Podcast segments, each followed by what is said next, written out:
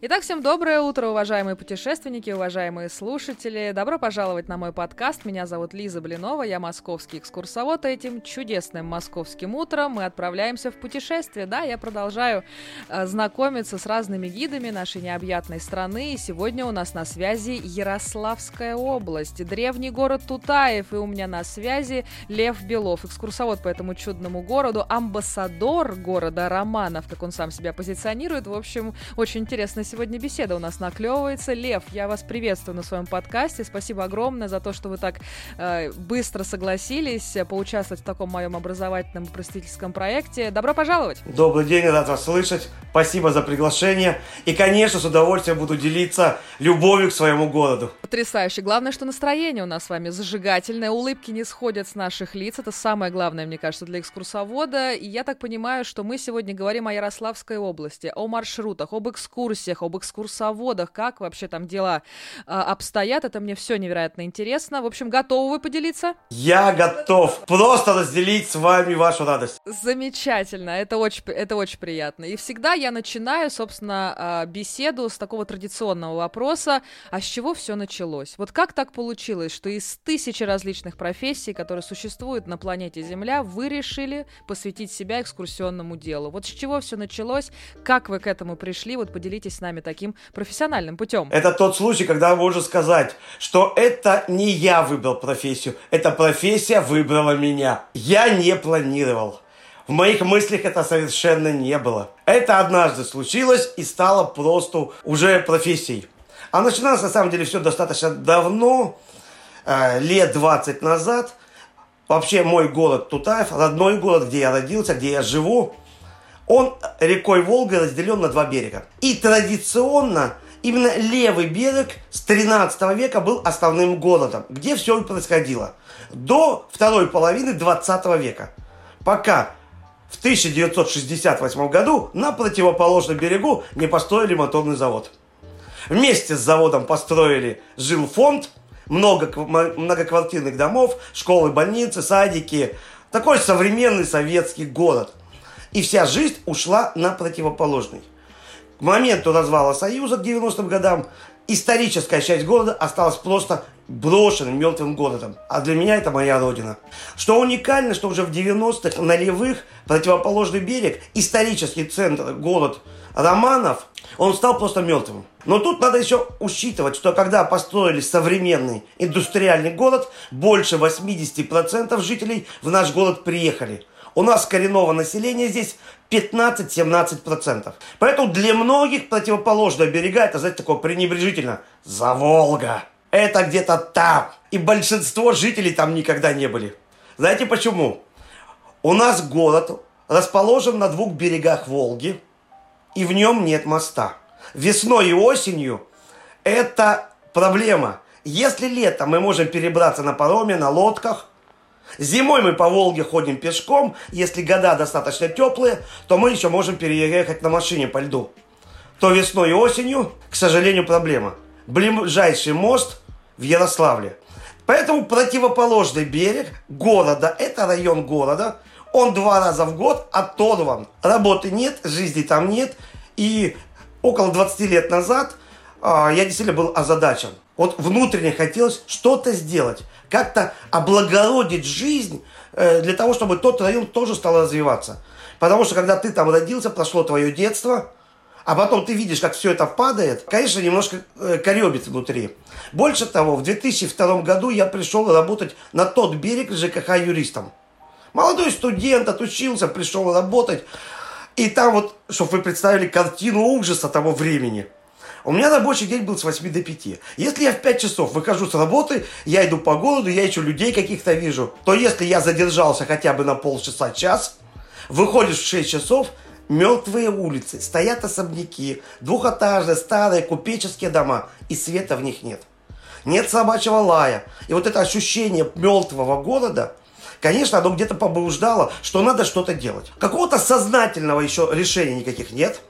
Но начинаешь изучать идею, а что бы могло было. Я помню, мы молодые такие еще, ну, уже выпускники, специалисты, с компанией моих друзей, тоже на той части города, у них был деревянный дом, три окошка, и мы сидели у них дома и думали, Как-то эту часть города надо назвать. Вот это вот Заволга, это пренебрежительное что-то.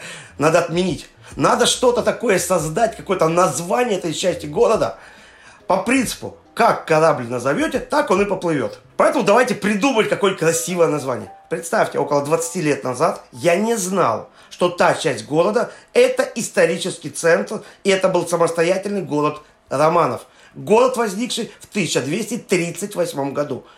Настолько был современный индустриальный город, все живут в современном городе, история мало кого волнует. И вот первые посылы изучать историю города начались тогда. Этот процесс шел потихоньку, не специально. Юрист по образованию, с, скажем так, с экскурсиями, с туризмом вообще никак не связан.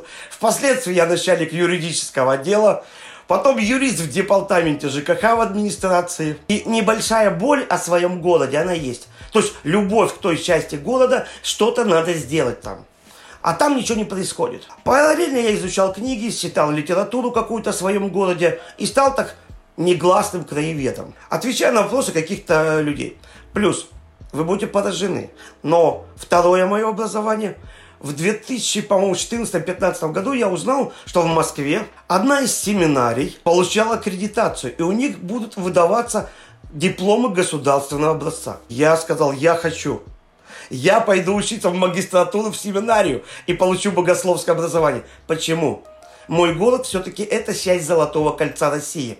Древнейший город. Здесь храмы и архитектура. И не знать православие, не знать христианство – но мне не хотелось знать чисто поповское образование. Вот никого не хочу обидеть, а какое-то узкоконфессиональное. Поэтому я пошел на кафедру практического богословия, где мне преподавали католики, православные, протестанты. И это было очень так по-своему интересно. Я еще не гид и даже не думаю об этом. Это просто хобби. То есть на тот момент, когда я поступил в семинарию, я уже работал директором управляющей компании в ЖКХ. Когда у тебя бизнес налажен, у тебя много свободного времени. Утром дал задание, вечером спросил, а днем-то что делать? Почему бы не учиться? Надо изучать. У нас здесь в Ярославле был объявлен конкурс типа «Лидеры России», но региональный. Назывался «Муниципальная команда губернатора 76». Два года был такой э, конкурс. И в общей сложности было 660 заявок от чиновников, а я же тогда позиционировал себя чиновником. Я еще и в администрации поработал. Я попал в этот э, конкурс и вошел в двадцатку победителей. Я получил свое третье образование. Развитие муниципальных территорий. То есть это кафедра госуправления, но моя специализация это развитие муниципальных территорий. И вот здесь, как раз вот здесь, я сознательно стал уже применять те опыты развития территорий, методологию, исследования. Я стал изучать историю своего города. То есть тот багаж 10-15 лет, который подводил меня к этому, он действительно оказал большую помощь. Надо развивать свой город. Искать что-то эксклюзивное, что сделать мой город особенной изюминкой. Просто которое будет говорить, вау, я хочу туда поехать. Но я бы не сказала, что это как-то внезапно, я бы не сказала, что это как-то спонтанно. Вы просто об этом не думали, что э, пути Господни приведут вас, э, собственно, в туризм. Все как-то планомерно, и развитие территории, и исследование городской среды. Все здесь воедино такое слилось. И я действительно, я нарисовал вот старую часть города, я взял ватман и стал рисовать вот прям все улицы, дома, названия новые, старые названия готов, и искал какую-то идею. Я думал, может быть, выплывет какие-то фо- фотографы, там, художники, поэты, писатели, еще кто-то. Вот какая-то уникальная архитектура есть. И вы знаете, когда я исследовал этот вопрос, я столкнулся с темой старообрядцы. Я целенаправленно понял, то есть как понял? Ведь для того, чтобы развивать территорию какую-то, да, нужны финансы. Ну, даже Соломон 3000 лет назад сказал, за все отвечает серебро. И вот здесь я начал изучать опыт, который у нас есть в России. В середине 19 века самые известные 40 семей купцов московских, самых известных меценатов, из них оказалось 30 это старообрядцы. Вот любую фамилию назовите. Мамонтов, Морозов, Боткин, Рябошинский, Щукин – они все оказались старобрядцев. Много жертвовали и богатели. И вот я знаю, что вот именно вот эта мысль, вот это меценатство, вот этих старобрядцев, конкретно вот уже щелкнул, знаете, как выключатель в голове. Чук! Меня стали иногда приглашать провести экскурсию. то друзья приедут. В результате я начал водить вот так вот экскурсии несознательно. Просто рассказывать о своем городе своим друзьям, своим знакомым. И потом люди начали писать. Вау, так классно экскурсию Лев провел. Меня стали приглашать уже из центра туризма. Лев, а вы не можете провести нам экскурсии?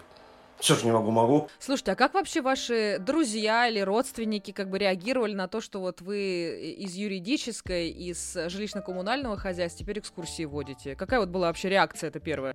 А это процесс медленный. То есть сегодня это уже как само собой разумеется.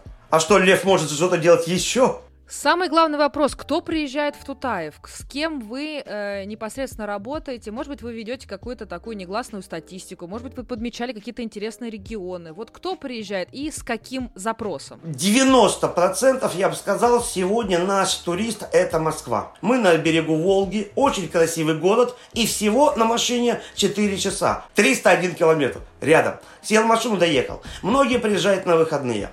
А, чаще всего люди попадают сюда в составе каких-то обзорных экскурсий. Я достаточно много работаю с московскими агентствами, Владимир, Санкт-Петербург, которые привозят людей на автобусах. Плюс у нас в городе сейчас очень развивается и теплоходный туризм. Вот насколько я знаю, в этом году уже 133 теплохода приходят в наш город. Но когда человек попадает сюда, он видит красоту нетронутую. Вот чем прекрасен мой город, а, как бы я хорошо не относился к Вятскому, к Плесу, а, действительно, но это уже в большей степени такой, а, не хочу никого обидеть, это красиво, это хорошо, но это такой же пряничный, такой ярмарочный пряник. Здесь из-за того, что мало что сделано, вот здесь идентичность. Приезжая в Тутаев, вы попадаете в историческую часть, когда приходите, вы попадаете реально в 19 век. Особняки 19 века, атмосфера 19 века. И вот эта идентичность, а натуральная, пусть оно пошарпанное, пусть оно где-то разваливается, где-то что-то отвалилось уже. Но человек соприкасается с подлинной культурой. Я очень, очень благодарен властям, что на берега города Тутаев не закатали в асфальт, в бетон большинство э, волжских набережных, они обязательно уже облагорожены и залиты бетоном. У нас оба берега еще зеленых. Человек в реальной э, природе просто существует, да, он видит эту красоту. Мы город на семи холмах. Семь холмов, на которых расположился город Тутаев. Пять холмов на одном берегу, и два холма на другом. Поэтому чуть-чуть мы Москва. Мало того, что холмы, так еще и река, так что здесь в плане такого э, природного, я, мне кажется, здесь очень много таких пересечений, действительно безумно живописное, может быть, путешествие во времени, да, и то, что вот это все настоящее, действительно очень-очень ценно. Но у нас еще и много было художников, которые сохранили подлинный вот этот историзм видов города. Один только Борис Кустодьев – с его гулянием на Волге, провинция, купальщицы. Здесь приезжали, например, Илья Глазунов, Эдвард Воржаковский, Коровин, Бенуа. То есть достаточно много известных художников приезжали сюда, потому что ландшафт местности в любую сторону посмотри и просто рай для художника. Поэтому, проводя экскурсии, мы говорим и ландшафте местности, и об архитектуре местности, и о выдающихся людях – вот сегодня я даже размещал статью о том, что у нас был Александр Дюма здесь. Он был знатным вообще путешественником. Причем в Ярославле он не вышел на берег, а в нашем городе, в 30 километров, он написал два потрясающих выражения про наш город. Он сказал, что лучшие тулупы шьют в городе Романов. Он написал, что Петр Первый, который был совсем не ягненок по характеру, но не постеснялся местной породе овцы дать свою фамилию. У нас выведена в нашей местности романовская овца. Такая овечка по территории происхождения называется романовская. Это просто эксклюзив. Да, она выведена по прямому указу Петра Первого. Но Петр Первый ей не давал свою фамилию. Ей местность, территория дала название романовское. Не вдавался в подробности. А, это правда. Слушайте, но туристы бывают разные. Вот вы говорите, теплоходы — это одно, да? Вот с ними надо какая-то определенная должна быть технология, да, взаимодействия. Автобусные обзорщики — это другое. Детские экскурсии — это вообще третье. Вот какие э, методы, да, какие секреты вы все-таки можете нам открыть, вот как с такой разной публикой взаимодействовать? Когда человек едет в составе большой группы, это совершенно один тип экскурсий. Это очень такие хорошие обзорные экскурсии, когда туристические агентства пытаются очень много объектов включить, для того, чтобы как можно больше показать. С одной стороны, это тяжело. Чаще всего люди, которые путешествуют на автобусах, они уже уставшие. У них каша в голове, и поэтому привлечь внимание к новому какому-то объекту для автобусного туриста очень действительно сложно. Когда э, теплоходная туристическая группа, тут надо понять, что теплоход в настоящее время достаточно дорогое удовольствие. Все-таки это дороже автобусной. Там люди едут уже более обеспеченные. Они хотят тоже некий эксклюзив. Они хотят совершенно другого отношения и внимания к себе. Ну, а если мы говорим об индивидуальном туристе, то здесь экскурсия – это все-таки диалог. Потому что люди разные, опыт, знания у них разный, багаж разный. И вопросы, которые они тебе задают, они очень, очень часто разные. Любовь к людям, да, попытка понять этих людей и послужить этим людям. Помочь им увидеть, то есть не поставить себя а, на какое-то место, пьедестал, чтобы тебя видели, какой ты красивый, интересный, а показать местность, чтобы люди влюбились в местность но при этом остаться в тени, но красноречиво, очень интересно преподнести историю этого края. Я ходила на теплоходе и по Волге, и по Дону, и по Каме, и не только там достаточно обеспеченные люди ездят, но еще и те пенсионеры, которые, например, подарили им путевку дети. Но, тем не менее, это очень такой искушенный э, зритель и слушатель, и они много чего видели, это определенная категория вообще, они знают, что поедут, допустим, в Астрахань и Ярославль еще в будущем году в августе месяце, то есть они бронируют очень и очень задолго, и поэтому действительно им нравится возвращаться, и поэтому они хотят все время какую-то новую программу в уже известных городах слушать. И вот здесь у меня сразу возникает вопрос, а как вот в таком достаточно небольшом городе создавать новые маршруты? Вот от чего вы отталкиваетесь? Как вы разрабатываете свои новые маршруты? А, от э, фишки какой-то, или от местности, или от известной истории, или вообще от ситуации, или от запроса туриста? Вот можете с нами поделиться, как это у вас происходит? Да, действительно, вы говорите, город по площади небольшой, объектов обзора немного, и фактически все большинство маршрутов проходят по одной и той же территории. Но вот здесь возникает вопрос, когда мы предлагаем свои услуги, мы предлагаем, например, увидеть город с разных сторон. Например, Романов Купеческий – мы акценты делаем на купечестве, на особняках, на людях, которые здесь жили, на гильдиях, которые присутствовали здесь, вторая, первая.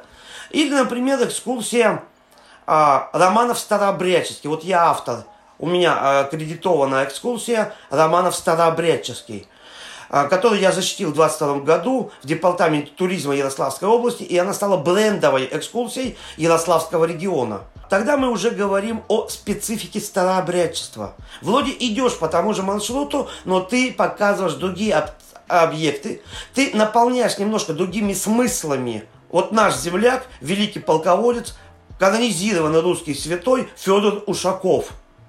Люди хотят знать историю русского флота и историю Федора Ушакова. То, конечно, вы больше говорите уже о реке, о море, о территории, откуда он родом – особенности его жизни, связаны события с ним, то тут, конечно, вы больше уже тематическую делаете экскурсию сконцентрировав уже внимание.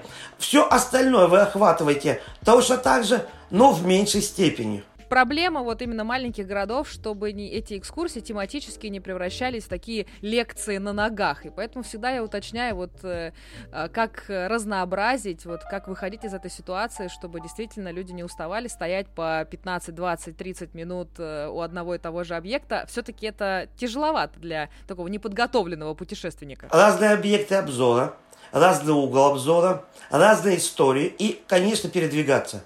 Нельзя много ходить, Мы понимаем, что люди в нашем современном обществе, да, не приучены ходить. Люди привыкли двигаться на транспорте, поэтому для них длительный переход, он вызывает неудобства. Это уже негатив, Поэтому, конечно, лучше передвигаться. Пусть немножко перейти, там, 50 метров, 100 метров, сдвинуться с точки, посмотреть с другой стороны. И каждый объект или каждую историю немножко рассказывать на другом месте. У нас люди по-разному ходят. Кто-то быстро ходит. Я от своей по природе я Тарапышкин. Если я на экскурсии, я одним ухом слушаю и все время бегаю, я все время фотографирую. Ну, я такой. То есть мне надо захватить максимум информации, поэтому я и слушаю, и фотографирую. Вот. Есть люди, которые медлительные сами по себе. И вот тут надо, конечно, учитывать. Перешел, подождал. Вот эти промежутки использовать на то, чтобы люди помогли подумать, побеседовать, ответить. То есть, когда у вас большая группа, вы говорите со всеми. Когда вы на переходах, у вас есть время ответить на какие-то вопросы – были ли у вас какие-то э, туристы, которые особо вам запомнились, которые задавали очень много вопросов, которые принесли вам радость? Вот вы вспоминаете эту экскурсию вот с улыбкой, э, потому что она прошла, вот знаете, как надо. Это хорошая экскурсия. Вот приведите нам примеры. Больше того, у меня уже есть по всей России друзья, благодаря моим экскурсиям. Мы ходим, общаемся, потом мы находим друг друга в социальных сетях, потом люди приезжают просто в гости, потом я еду к кому-то в гости. У меня реально есть достаточно около 10 человек вот на сегодняшний момент за два года, которые я могу сказать, что это мои друзья.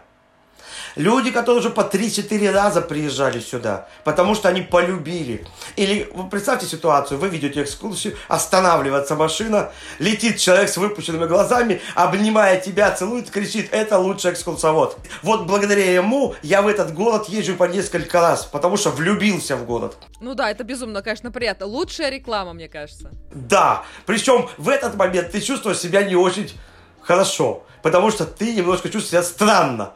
Потому что, во-первых, вторглись в чужую экскурсию, э, разрушили атмосферу, а с другой стороны, это действительно памятно, очень памятно, что ты умудрился наследить в жизни людей. В хорошем плане. А, в Москве у меня несколько друзей есть. Люди присылают экспонаты. Не без лишней скромности скажу, у меня есть собственный музей. То есть, изучая тему старообрядчества, да, в своем собственном доме я открыл музей. И люди присылают мне экспонаты. Из Москвы, из Петербурга. Люди специально ехали в Архангельск из Петербурга, а потом из Архангельска совсем другой дорогой заехали ко мне и привезли, можно сказать, целый чемодан экспонатов, всяких тряпочек, всяких там базочек, просто поделиться. Вот люди были здесь, и они хотят поделиться. Он говорит, я не знал, куда отдать, теперь я понимаю, куда. С кем поделиться, кто это будет ценить. А знаете, в каждой группе всегда есть а баба Яга против. У кого их нет? Знаете, да, если в отделе группы, всегда, понимаете, есть или сильно умный, или сильно недовольный, который вот-вот-вот-вот-вот вот думаешь, блин, вот. Но вы знаете, очень часто бывает, когда ты начинаешь пытаться понять этого человека, уделять ему внимание, общаться с ним, вовлекать его в диалог, а, спрашивать, что он знает, давая возможность человеку высказаться. Вы знаете, я много завоевал, друзей именно вот так. То есть человек в течение экскурсии недоволен, bullshit'ит что-то где-то, а потом он пишет такие отзывы. Ты просто вот думаешь, блин, ну зачем ты мне всю экскурсию выносил мозги? В общем, всегда это бывает неожиданно. Но бабы-яги всегда есть, э, которые иногда даже, знаете, какой-то момент раньше дома загуглят, потом придут к тебе на экскурсию и спросят у тебя, а так ли это, проверяют твои знания. Ну, какие-то странные тоже люди. У меня тоже такие в группе были неоднократно. Так что с этим, конечно, хорошо знакомо. А то, что недобросовестная информация с ней приходится сталкиваться, это правда. Есть.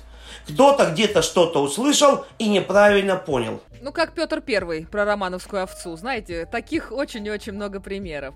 Слушайте, я так понимаю, что вы много и по стране попутешествовали. Я думаю, что вы большой любитель экскурсий, всегда заказываете экскурсии, смотрите, как работают наши коллеги. Вот, может быть, на вашем таком веку э, бывал интересный экскурсовод, который интересные вещи и рассказывал, и в методологическом плане э, использовал, и вы так что-то на уста брали, что-то мотали, какие-то интересные, может быть, грамотные э, коллеги, вот расскажите нам поподробнее. Вы знаете, я думаю, что каждый из нас это эксклюзив.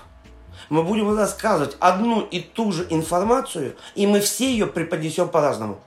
Даже интонация голоса, мимика, высота голоса, оно вот сделает э, каждую экскурсию эксклюзивной. Поэтому у каждого экскурсовода что-то можно подчеркнуть. Я много где был. Ну, чтобы вы понимали, а, я был порядка 20 стран мира, чаще всего на своей машине. Я был на своей машине в Италии. Да, на юге Италии, 9800. Я был в Германии, Наша сторона много где изъездена. Я очень люблю путешествовать индивидуально. Ну, например, однажды была история, что я поехал в Финляндию, а меня наши пограничники не выпустили. Оказалось, у меня есть штрафы, а у меня не было средств их закрыть. И у меня оказалась целая неделя, целая неделя. То, что я должен провести в Финляндии, а у меня отпуск, что делать? И я начал вот непосредственно проезжать а, города, которые у меня были на пути. Вот здесь очень важен, конечно, местный гид. Потому что все равно, сколько бы ты ни взял э, информации из интернета, лучше, чем местный носитель информации, местный гид, тебе город никто не откроет. Поэтому скупиться на экскурсию – это неправильно. Как вы считаете, вот для местного гида важно быть честным? Вот честно про зарплаты, честно про обстановку, честно про все остальное? Или все-таки надо презентовать в лучшем виде? Вот как вы относитесь к этому? Вы знаете, я думаю, надо быть гибким. Тут немножко надо быть мудрым человеком. Потому что не надо все преподносить в негативе. Я понимаю, мы люди. У каждого из нас есть и негативный опыт в том числе. Мы же влюбляем свою страну. Мы ее немножко идеализируем. Мы, конечно, ее делаем сладкой, вкусной. И мы хотим, чтобы люди, уезжая от нас, они не уносили негатив. Они выносили действительно вот это состояние любви к своей стране, разнообразной. У нас очень уникальная страна с огромным, просто э, даже не охватить сколько культурных э, наслоек, да, вот, культурных особенностей в регионах есть. И вот хочется, чтобы люди, они любили свою страну не просто ругали, а, и у них там маленькие зарплаты, у них там нечисто, там где-то асфальт провалился. На самом деле всегда можно обыграть. Э, знаете, у нас была очень такая забавная история. Снимался фильм «12 стульев». И когда киса выходит из ЗАГСа, помните, он работник ЗАГСа, он ловит свинью в грязи. Вы не поверите, в этом месте всегда была лужа. Даже когда я проводил экскурсии, фильм снимался в 71 году. 50 лет назад. Но там ландшафт местности такой низина, что вода всегда стягивается. И знаете, что я обычно говорил? Мы сохранили эту лужу для идентичности. Вот прямо здесь он ловил эту свинью.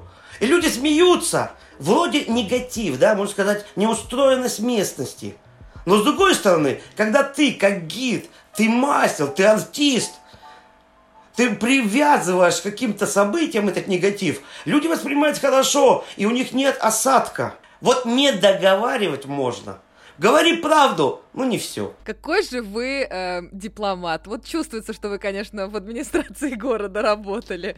Действительно, прям вы умеете выходить из очень сложных вопросов, это правда. Я почему уточняю, потому что вот недавно у меня в гостях был Саша Савичев, а это как раз победитель мастеров гостеприимства, он из города Сесерть. И он как раз говорит, что ну честно про зарплаты, честно про воду, честно про хлеб, честно про э, реставрацию там и так далее. Вот он говорит, ну важно быть местным, здесь вы как бы сходитесь в, во мнении, но вот действительно он прям очень честный, конечно, гид, поэтому всегда это так интересно. Все-таки, э, что творится в Ярославской губернии, а что творится на Урале. В общем, действительно, на наш подкаст это такое большое путешествие по нашей стране, сколько невероятных достопримечательных, сколько интересных людей э, встречаешь, и на нас действительно большая ответственность. Мы такие проводники смыслов в большом э, таком понимании. Слушайте, ну вот для тех э, э путешественников, для тех слушателей, которые так уже заинтересовались, где же этот город Тутаев. Вот расскажите, собственно, как своим днем и временем распорядиться, чтобы действительно хорошо провести время в самом городе, ну и, может быть, выбраться за его пределы. Наш город, чтобы вот хорошо посмотреть, я все-таки советую минимум два дня. Он предполагает, что изучить одну сторону в один день, а другой день предоставить выделить для второго берега. Поэтому наш город это такой, знаете, город выходного дня. От Москвы 4 часа. От Москвы с Ярославского вокзала идет комфортабельная электричка. Даже если не на машине, спокойно в районе тысячи рублей стоит билет, вы доезжаете до Ярославля, и менее часа, каждые полчаса сюда идут автобусы, хоть на один берег, хоть на второй, есть автовокзалы, есть рейсовые автобусы, там 100 с небольшим рублей стоит билет. То есть в районе 5000 с учетом проживания, гостиница стоит от в среднем 2000 рублей. Полноценно можно пообедать здесь за 300-400 рублей э, в городе. То есть вот если взять в среднем билеты приехать, автобус, проживание, то в районе 5-6 тысяч рублей минимальный такой бюджет можно себе позволить побывать в этом городе. То есть это достаточно доступно даже, можно сказать, студентам. Я говорил, что наш город это 1238 год. Свое собственное имя он уже приобрел в 1283 и понятно, что вся история России, можно сказать, как-то косвенно или э, прямо связана с ну, Золотого кольца связан с этими территориями. Потому что такие города рядом, как Углич, Ярославль, Мышкин, а, Ростов, они все от нас в шаговой, грубо говоря, 100 километров, и любой город в любую сторону от нас может доехать. Но этот город, конечно, предполагает гулять. Поэтому я бы рекомендовал минимум выделить два дня. Я провожу экскурсии по двум берегам за один день, но это очень быстрый темп. Мы начинаем часов в 10 и мы заканчиваем часов в 5. Если заложить еще обед, почему? Я рекомендую, не, даже без музеев, вот один день взять без музеев, посмотреть мину, минимум три храма. В городе 9 православных храмов, но на трех я рекомендую остановиться. Во-первых, первый храм, с которого обычно мы начинаем, это Воскресенский собор. 35 метров в высоту, двухэтажный, и в нем самая большая святыня – это икона 3 на 3 метра, Спас Всемилостливый. Только одно лицо Иисуса Христа. Икона 15 век. И в нем, в этом храме, достаточно много святынь, и храм 1675 года никогда не закрывался. 350 лет служба ведется регулярно. Он очень богатый, он очень большой и он очень красивый. Вот там как раз мы знакомимся с классической ярославской школой иконописи, мы знакомимся э, с фресками классическими и узнаем э, именно такое, знаете, духовное как бы э, начало своего города. Потом мы ходим по городу, смотрим, это Борисоглебская сторона, Волжскую набережную, переправляемся на противоположный берег, в то место, откуда начинался город. Там, где крепость была, Романовский, Романовская крепость. А, там валы 13 век, крепостные стены, а внутри стоит храм, который расписывал Гурий Никитин. Это, расписывал он их на деньги Алексея Михайловича Романова, второго русского царя. И вот представьте, человек, который ходит в тройку ведущих иконописцев России, у него просто шедевральные фрески. К религии можно относиться абсолютно по-разному. Но когда смотришь на, как, даже как на картину, вот как передается облик лица, эмоция на лице, сюжетная линия, как э, разные сюжеты, собранные вместе, дополняют друг друга. Это очень интересно. Тем более без реставрации ты по, просто смотришь подлинную руку мастера. Вот в этом и завершить при этом мы гуляем по городу, мы посещаем торговую площадь, знакомимся с такими фамилиями, как Демидовы. У Демидовой здесь был собственный дом. Где Урал, а где Романов? Так вот, уральские заводчики, заводчики Демидовы здесь имели... Но самая известная, наверное, фамилия на весь мир, на Россию – Строгановы дворяне а, имели оптовую базу соли здесь. И здесь единственные соляные склады графа Строганова, соратника Петра Первого. Больше в России их нет. То есть, и вот таких объектов с такими известными фамилиями достаточно много. Потом мы говорим о художниках, мы говорим о купцах. И завершить обязательно третьим храмом Покровским. Храм 1654 год и никогда не закрывался. То есть два храма нашего города действовали постоянно, и весь советский период. Вот во втором храме он маленький, он такой, знаете, камерный. Но там святыни, ну, самая известная святыня того храма, ради которой все туда едут, в том числе и студенты, называется икона прибавления ума.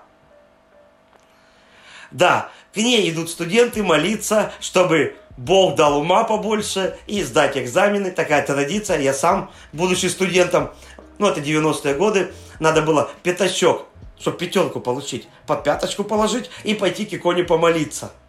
Но кроме этой иконы, там очень много, например, иконы статуи в православии. Или иконы, расшитые бисером. Или иконы чеканки. То есть там такой большой спектр разноплановых икон. И вроде три разных храма. Вот все они православные храмы. Но они все три разных. В одном фреске, в другом святыне, в другом сама история. И вот я бы три рекомендовал. Кроме этого, здесь есть несколько интересных музеев – Место краеведческий музей, в которых 7 экспозиций. Самая основная экспозиция, посвященная вот нашей гордости, Романовской овечке. В этой же экспозиции вам расскажут о 10 брендах города. На самом деле так много товаров, в, в названии которых сохранилось слово Романов.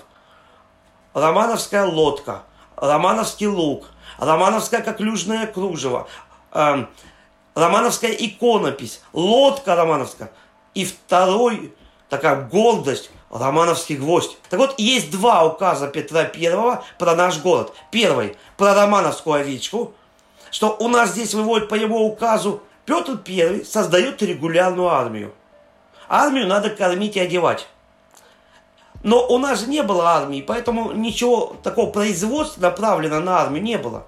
По опыту армий, которые существовали до российской, а это армии в основном Кавказ, Восток, они же из мусульман, у них для этих целей разводились овцы. Почему? Это шерсть, это кожа, это мясо, это молоко.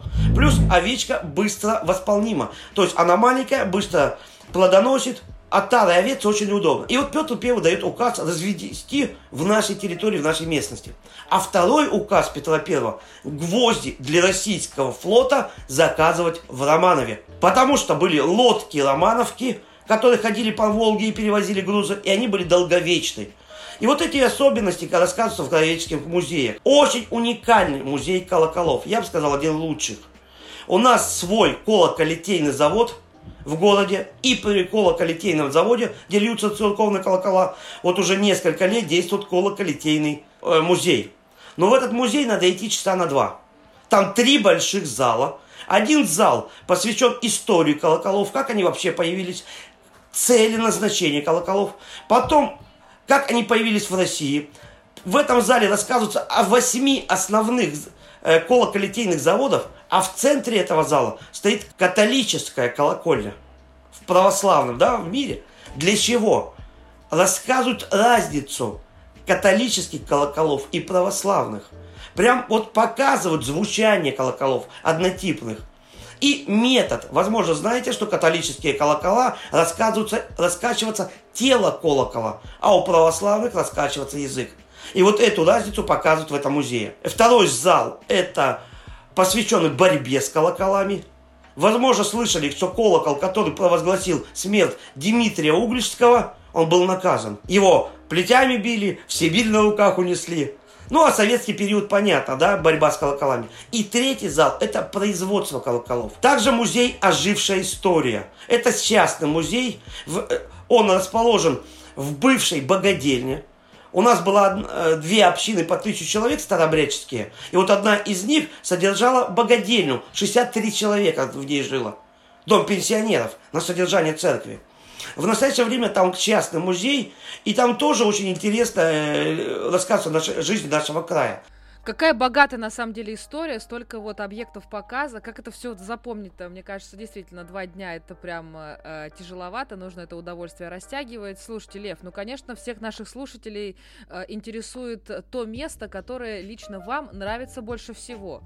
Вот какое самое любимое место, самый любимый объект, где вы э, пополняете свои внутренние силы и восстанавливаете свое ментальное здоровье после твоих активных экскурсий? Это мой дом. У меня дом начала 19 века. У меня есть квартира, где мы живем с семьей, а еще у меня есть домик в деревне. Это двухэтажный особняк, 300 метров площадью где-то так вот. И архитектором данного дома является Карл Росси. Архитектор Санкт-Петербурга. Ничего себе, вот это вот вообще, я не ожидала, не ожидала, что вы в таком. Метровые стены, бутовый фундамент, байгат огромный подвал, в котором хлебопекарная печь. И когда я прихожу в этот дом, это действительно э, вот место моего релакса. Вот в этом доме я создал музей, э, он называется «Дом Романовского купца», где мы говорим о купечестве, несколько экспозиций, посвященные купечеству, но купечеству старообрядчеству. Так как я изучаю тему старообрядчества, то этой теме очень много посвящен. Вот дома у себя, вот в этом особняке, который более 200 лет, я чувствую себя наилучшим. А называется он, если в интернете набить, «Дом Апахова», был такой купец Апахов, он вылезает, прям вот вылезает на первом месте. О нем можем почитать. Дом проигрывался дважды в карты. Дом имел два адреса в советское время. Половина дома, Одна четвертая часть дома была частным имуществом, три четвертых было государственным. И богатейшая история, красивейшее место недалеко от Волги, с удивительным красивым фасадом. Конечно, вот свой собственный дом – это мой маленький рай. Всегда приятно возвращаться в такое красивое место, тем более с историческим таким э, наследием. Слушайте, ну вот если вы такой э, мастер и профессионал в теме старообрядчества, кто из старообрядцев вдохновляет вас больше всех? Вот чьими делами вы вдохновляетесь, мотивируетесь? Вот э, какой-то вот э, одна или две личности, может быть, вы расскажете поподробнее нам? В моем музее единственная на сегодняшний момент известная мне экспозиция посвящена Попу Лазарю Романовскому. Поп Лазарь был ближайший соратник папа Аввакума Петрова. Когда в русской православной церкви произошел раскол, с одной стороны был патриарх Никон, который проводил церковные реформы, а противостал ему самая одиозная личность того времени, да, поп Аввакум Петров. Так вот, ближайшим соратником папа Аввакума был поп Лазарь Романовским. И я изучаю из жизни этого человека его неподдельную веру, стойкость. Чтобы мы понимали, он был в 1667 году осужден в Москве. На Болотной площади в Москве ему отрубили язык, чтобы он не мог проповедовать. Отрубили два пальца кисти, чтобы двумя пальцами не мог креститься. Потом 14 лет он провел в земляных ямах Пустоозерске вместе с Авакумом. И когда я изучаю жизнь и Авакума Петрова, и Лазаря Романовского, то на самом деле не хочу ни старобрядцев, никого обидеть, то подступки Авакума мне немножко не всегда нравятся. Такие резкие. То вот на его фоне, фоне Лазарь, он более, мне кажется, здрав. Он более терпелив, и он более рассудителен.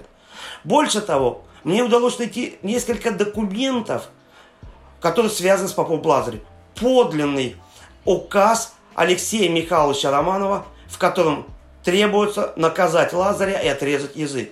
Боярский приговор, который был вынесен Лазарю, а еще один эксклюзивный документ 1680 года, где упоминается жена Лазаря. Уникальность ситуации, что это просто передача дел, акт передачи дел. Один воевода передает дела другому воеводе, описывает, кто же находится в это время э, в Пустозерске пишет, сколько стрельцов, сколько узников и приписка. И распопы Лазарева жена, домница, живет в собственном дворе. Одна короткая фраза. Но когда я этот документ нашел, у меня как взрыв. Представьте, жену Лазаря в ссылку никто не отправлял. Живет в собственном дворе, в Сибири, в севере, на северах, да, Белое море фактически в ту сторону. Получается, что на 130 лет раньше, чем жены декабристов совершили свой подвиг, Аналогичный подвиг совершила жена Лазаря. Продав имение здесь, ну я предполагаю, что продала имение, она покупает дом рядом с мужем и уезжает в ссылку вместе с ним. Она обеспечивает ему связь с миром. Он написал так называемую сказку Папа Лазаря. Этот полемистический труд один из первых в защиту старой веры. Вот поп Лазарь для меня действительно это нелицемерная вера. Можно не разделять его взглядов. Да, я сейчас не говорю, кто прав, кто не прав. Но то, что человек вот ревностно относится к своим убеждениям, готов их отстаивать, пронести даже через огненное страдание, в результате их же сожгли, по распоряжению царевны Софьи, старшей сестры Петра I, их живьем сожгли. И вот эта личность Папа Лазаря для меня, конечно, сегодня одна из вдохновляющих. Он мой земляк. Звучит как тост. Мне кажется, это отличный даже совет для начинающих будущих экскурсоводов, которые мечтают связать свою жизнь с туризмом. Но вот кроме этого пожелания, может быть, еще есть какой-то профессиональный совет для наших юных коллег? Наверное, самый большой совет – не бойтесь, делайте, рассказывайте, идите, делитесь. И самое главное, еще раз повторюсь, не бойтесь. Дерзайте, это самое главное, мне кажется, прекрасный такой совет для наших э, будущих коллег. Мы всегда рады новым лицам, несомненно. И вот на такой позитивной, мне кажется, яркой ноте, Лев, я хочу поблагодарить вас за такую интересную, информативную беседу. Мне кажется, мы уже бронируем билеты в Тутаев, и, конечно, встретимся там с вами, несомненно. Ждем вас! Супер, до новых встреч, Лев, спасибо огромное. Спасибо, приезжайте.